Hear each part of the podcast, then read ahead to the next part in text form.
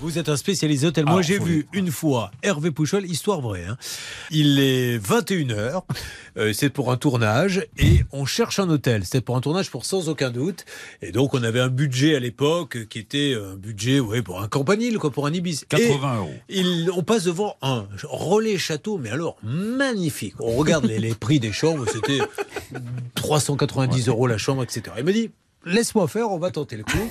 Il est arrivé, bonjour madame, est-ce qu'il vous reste des chambres La dame dit oui. Bon, voilà, il est 21h, vous n'avez plus aucune chance, on est bien d'accord, là, dites, oui, oui. Donc, ce que je vous propose, c'est de vous en prendre une.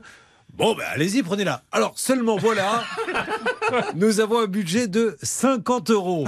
Quoi? Mais Prenez-les, parce que de toute façon, et la dame a dit, vous avez raison. Bon, allez, va, donne-moi tes 50 euros et prenez la chambre. Avec le petit déjeuner. Avec le petit déjeuner, oui, oui. Aujourd'hui, il existe une application, Julien, qui s'appelle Staycation.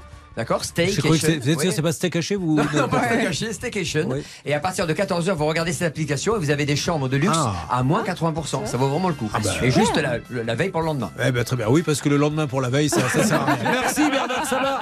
Vous êtes sur RTL, tout va bien.